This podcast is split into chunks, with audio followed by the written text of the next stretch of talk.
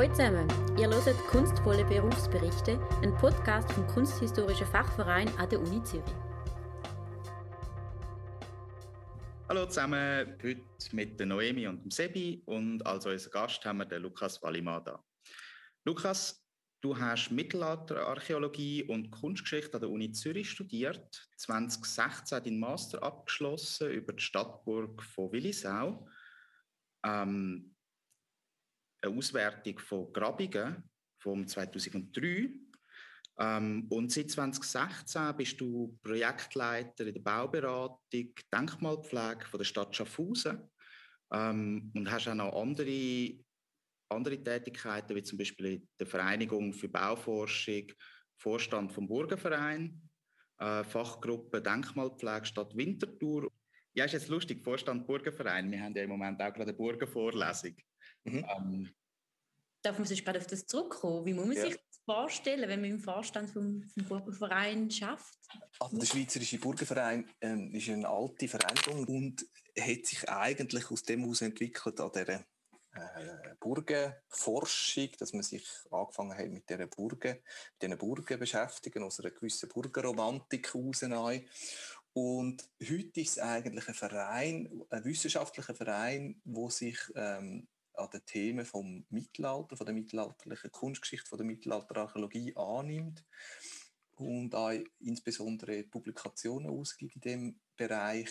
Ähm, das Heft Mittelalter, wo viermal im Jahr erscheint, ähm, ist etwas, wo wir, wo wir rausgeben und das andere ist immer eine, Jahres, eine Jahresgabe äh, wo beim Burgenverein erscheint. Es sind Monographien, sind oftmals auch Dissertationen, die dann dort erscheinen und publiziert werden. Und wir haben aber auch natürlich Exkursionen, die wir machen. Und ich bin dort ähm, als, bisschen, als Vertreter von der Denkmalpflege dabei. Das ist eigentlich ein bisschen Tradition, dass es immer auch jemand von Seiten der Denkmalpflege dabei hat in dem Vorstand und darf dort Teil sein von der Redaktionsgruppe, wo sich jeweils mit den ähm, Text befasst, wo dann publiziert werden.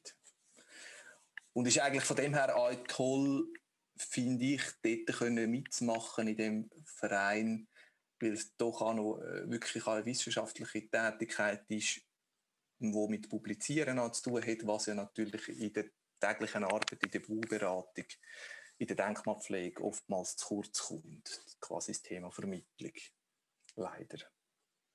Wie bist du dazu gekommen? Zum dem, bist du dem Verein schon vorher beitreten als Student? Das kann ja. ja.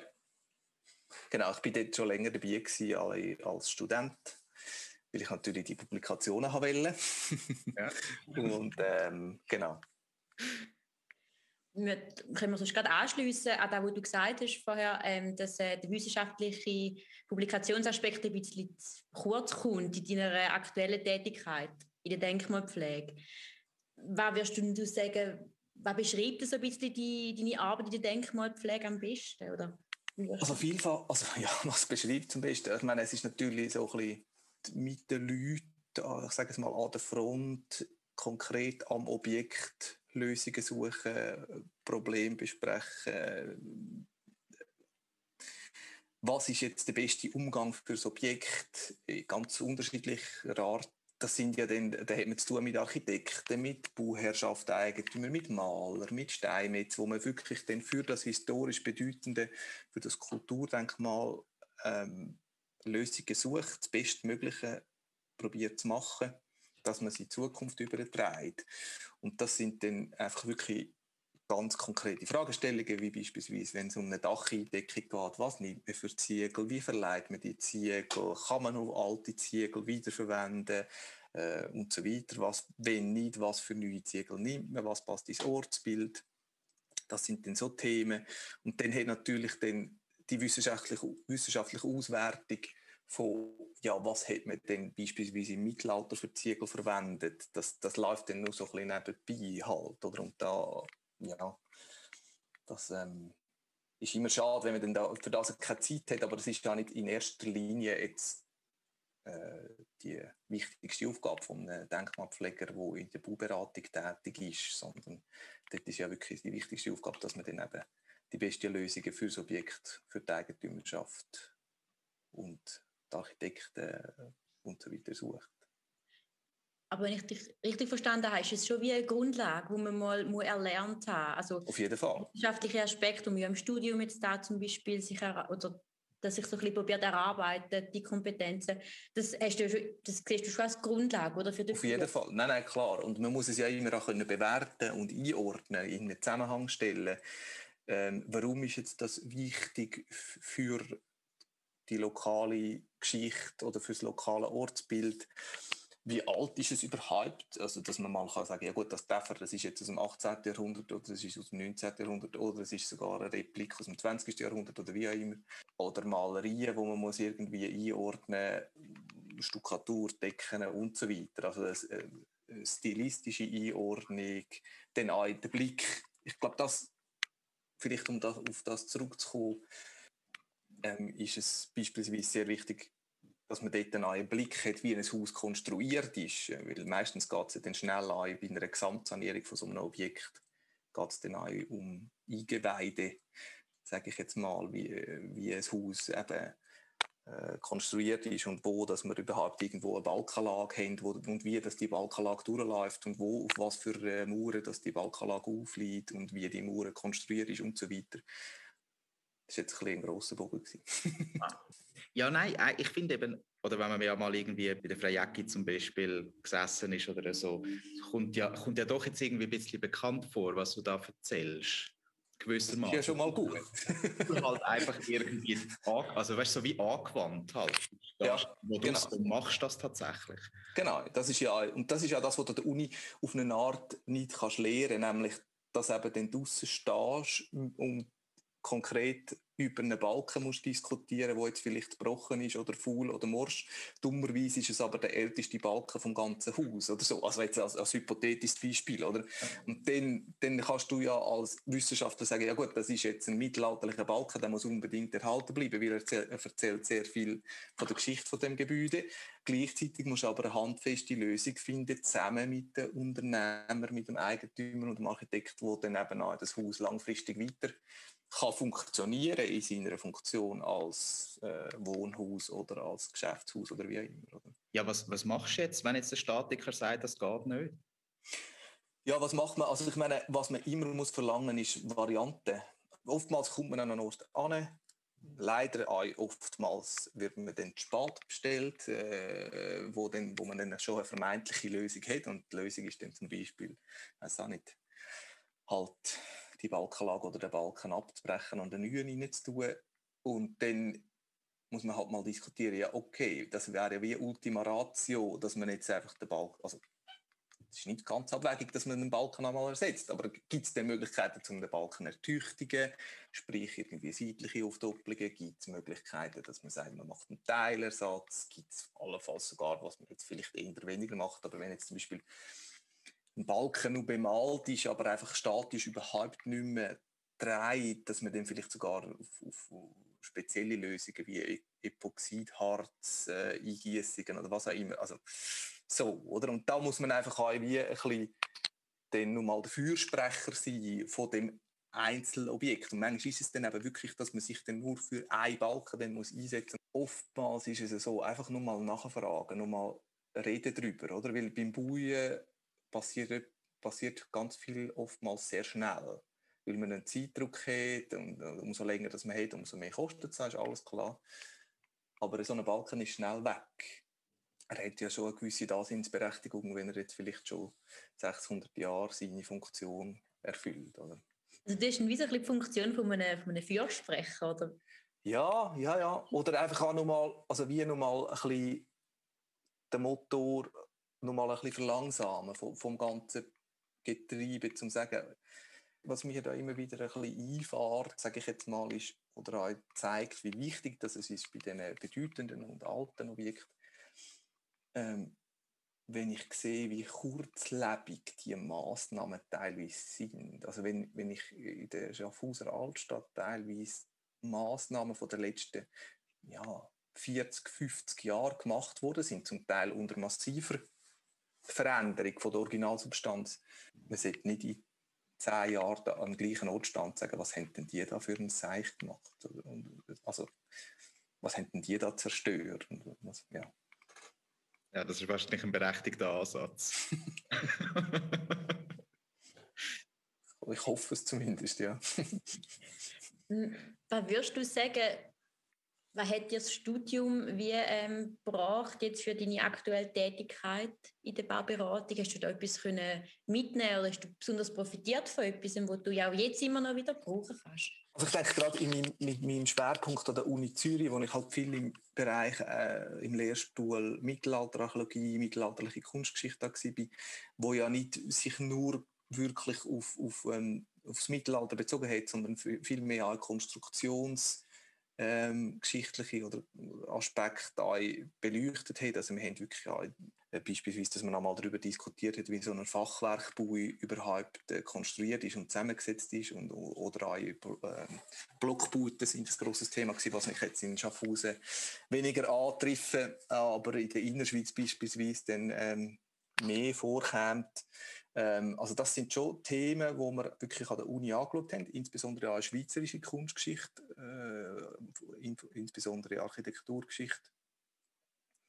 Und dann eben, wie vorhin gesagt, das Einordnen, das Bewerten, das Beschreiben natürlich auch. Also ganz viel, also wirklich ganz viel ist Beschreiben auch. Und ich glaube, das ist fast das, wo, man, wo ich am meisten, würde sagen, habe ich profitiert, ist vom lernen, wie man beschreibt. Und das auch einigermaßen gescheit dann auf Papier bringt. Ich glaube, das ist schon mhm. wichtig. Und dann aber natürlich einmal irgendwie vor Leuten anzustehen und etwas zu erklären und zu erzählen. Also ich meine, das...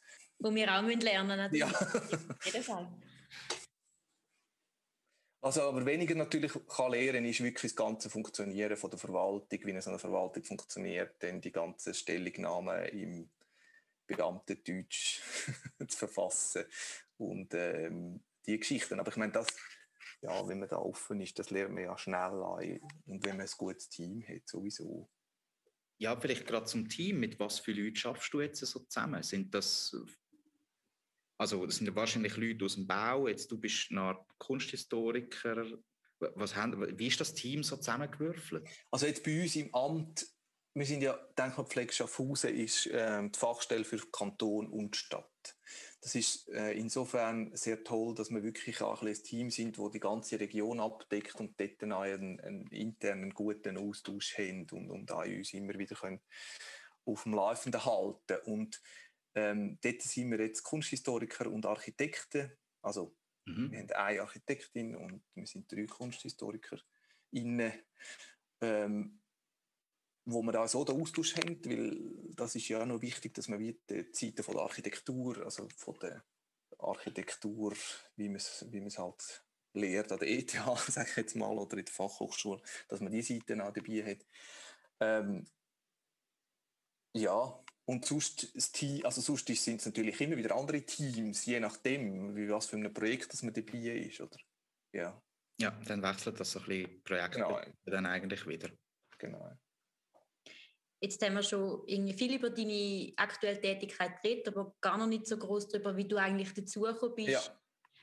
Das wäre vielleicht auch noch interessant. Wie kommt man von einem Kunstgeschichtsstudium nachher zu der Denkmalpflege? Also ich denke wirklich, das Wichtigste ist da dabei, dass man, dass man interessiert ist an diesen Themen. Also ich meine nur schon, eines der ersten Dinge war äh, Tag des Denkmals wo ich aber auch noch nicht gewusst habe, dass ich in Denkmalpflege wollte. Ich habe gewusst, ich interessiere mich für historische Bausubstanz. Und, und das Thema war immer, ja, richtig Bauforschung, eher richtig Archäologie, also nicht Bodenarchäologie, sondern Gebäudearchäologie, also eben Bauforschung. Ähm, und dann äh, sind so die ersten Einstiegspunkte gewesen, dass ich mal mitgeholfen habe am Tag des Denkmals bei, bei der lokalen Denkmalpflege, wo ich aufgewachsen bin, in Obwalden. Und ähm, dort auch immer wieder äh, dabei war und so ein bisschen, der, der, ja, immer wieder ein bisschen präsent war. Und dann halt wirklich Praktika. Und ich selber habe im Kanton Zug ein Praktikum machen, ähm, wo wir ein Gebäude haben können untersuchen und halt auch, wenn man, es ist super, wenn man im Fachverein ähm, aktiv ist. Also ich bin auch über eine Kollegin gekommen, die ich vom Fachverein kennt habe, wo mal noch eine Stellvertretung gebraucht hat und dann, dann hat sich das dann, ja, wenn man mal eine Stellvertretung machen kann, dann nachher hat man ja schon wieder ein bisschen Berufserfahrung, die man kann sammeln kann und so passiert denn das. Und ich glaube eigentlich, das wird auch noch unterschätzt, also das Berufsfeld von, von der Denkmalpflege oder von der Archäologie oder von der Bauforschung, es gibt immer wieder Stellen, die dort, wo dort auf den Markt kommen. Oder? Also es, ist, es ist jetzt nicht so, dass man da überflutet wird mit Bewerbungen, wenn man, wenn man so eine Stelle aufschreibt, so wie ich das ein bisschen mitbekommen habe. Ja, natürlich. Das ist ja doch irgendwie auch wieder eine Nische, vielleicht jetzt so in unserem Studium. Ja. Oder man kennt so den normalen Kunstgeschichtler, der irgendwie findet, so, ja, ja, zeitgenössische Kunst, ich gehe dann irgendwie ins Galeriewesen. Ähm, ja, ja. Also, und es ist ja auch nicht, oder es ist jetzt, wir haben jetzt viel über, wir haben jetzt viel über mittelalterliche Architektur und Balken und weiß auch nicht was geredet, aber das ist natürlich eigentlich auch nicht ganz korrekt, wenn man die heutige Denkmalpflege anschaut. Also wir haben in Schaffhausen Gebäude, wo wir, äh, bis 1980, wo wir im Inventar, im Verzeichnis haben.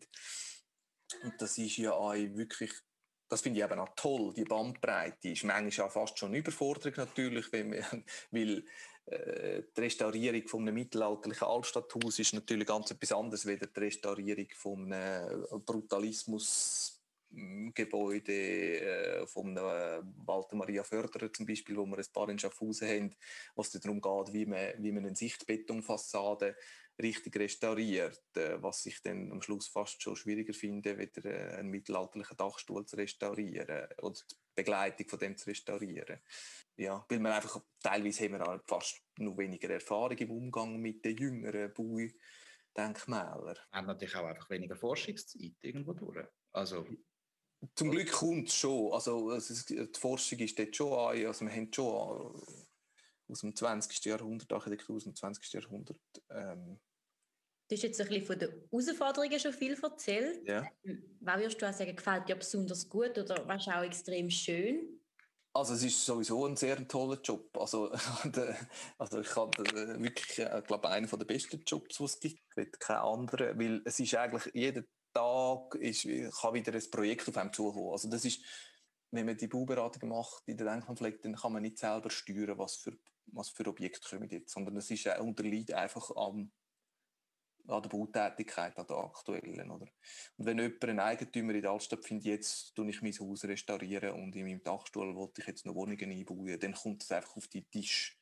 Und dann musst du auf den Zug aufspringen. Und das ist wirklich auch spannend.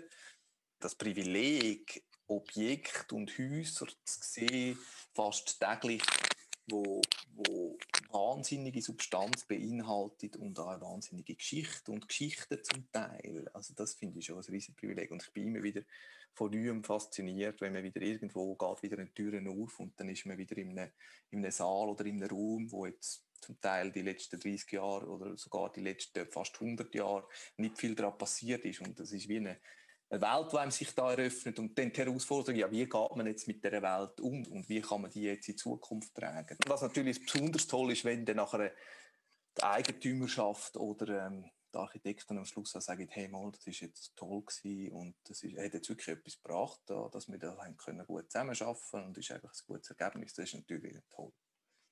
Ist das die Regel? Ist das in der Regel die Leute glücklich, wenn ihr reinschreibt? ja, nein, ich würde nicht sagen, dass es die Regel ist, aber es ist auch nicht die Regel, dass sie unglücklich sind. Also es ist wie so, ich glaube, wir haben ganz viel, und das ist, wäre jetzt wieder etwas, wo ich sage, ist eher mühsam am Job, man hat immer ganz viel mit ähm, Vorurteilen zu tun. Also es sind, sind immer wieder die gleichen Argumente und Themen, die kommen, so, ja, wenn dann Denkmalpflege dazu kommt, dann wird es halt teuer und aufwendig und schwierig und kompliziert.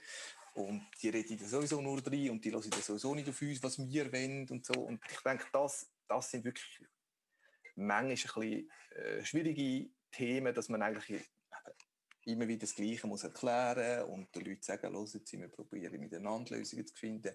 Es ist äh, ein Weg, wo man zusammen geht, wo man sich muss Zeit nehmen und vielleicht kostet es, also alte Häuser sind nicht billig, oder? Äh, Vielleicht kostet es ein bisschen mehr, aber es kann sein, dass man etwas anderes dann ein bisschen günstiger machen kann, weil man halt dann noch eine billigere Lösung findet, wo man sagt, ja gut, den Boden den lassen wir jetzt halt rein und das gibt jetzt keine Luxuslösung mit Trittschalldämmung und äh, Bodenheizung und weiß auch nicht was. Klar, das ist dann wieder Luxus, den man sich will leisten unter Umständen, aber ja, auf jeden Fall, eigentlich ist es recht oft so, dass die Leute am Schluss sagen mal, jetzt ist, es gut.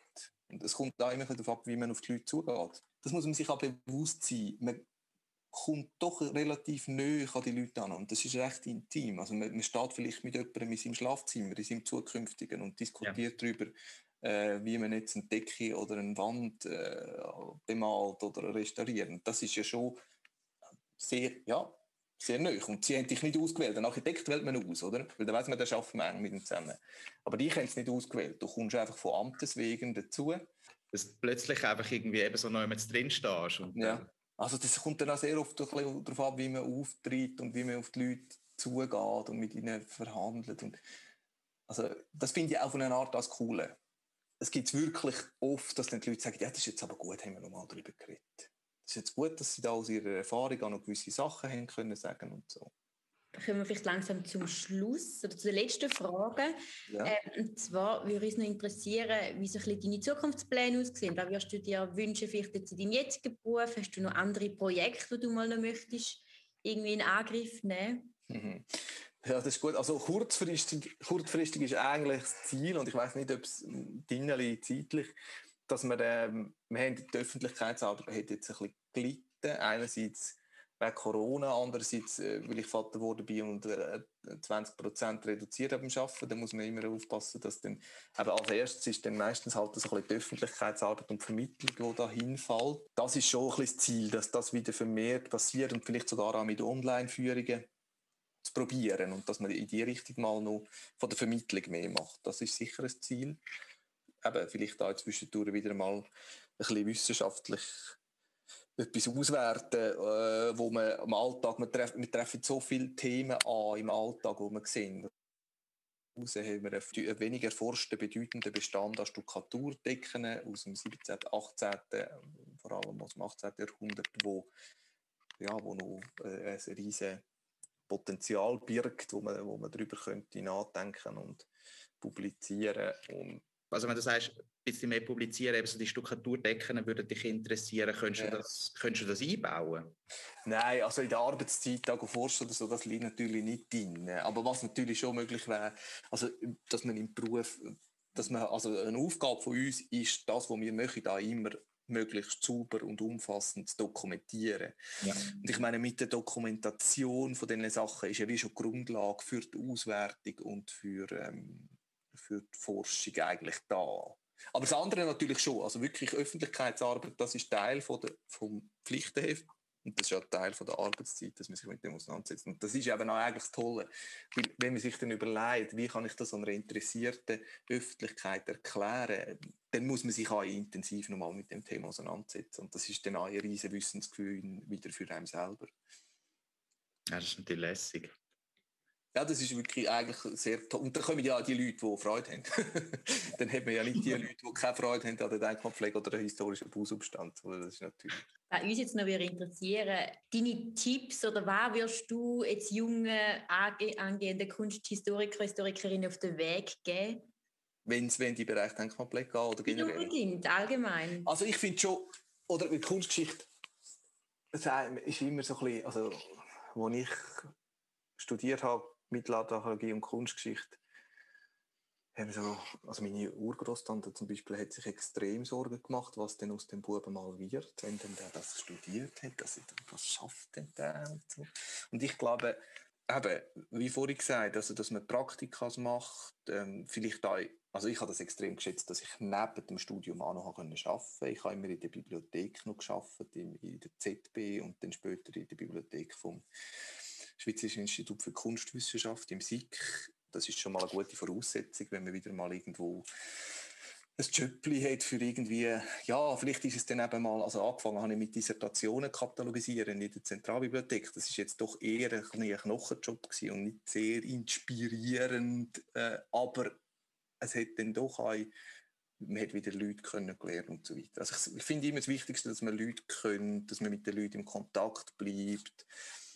Ich ja, ich lüte auch jetzt noch oftmals an ehemalige Studienkollegen an, wo, wenn ich irgendwie gerade, wir haben schon über Absturzsicherungen bei Stegen, historischen Stegengeländern diskutiert äh, und so, also dass man das Netzwerk pflegt an und, und auch nutzt. Das, ich meine, eben, sind ja die gleichen Fragen, die man dann beschäftigt. Also das und Praktika. Mal, ich finde, das tönt, das tönt einleuchtend. Dann möchten wir uns ganz herzlich Ja. bedanken für das ja, Gespräch danke mit dir. vielmals. Gerne. Der Podcast ist produziert worden von der Vivi, der Noemi und dem Sebi. Weitere Infos findet ihr in der Infobox.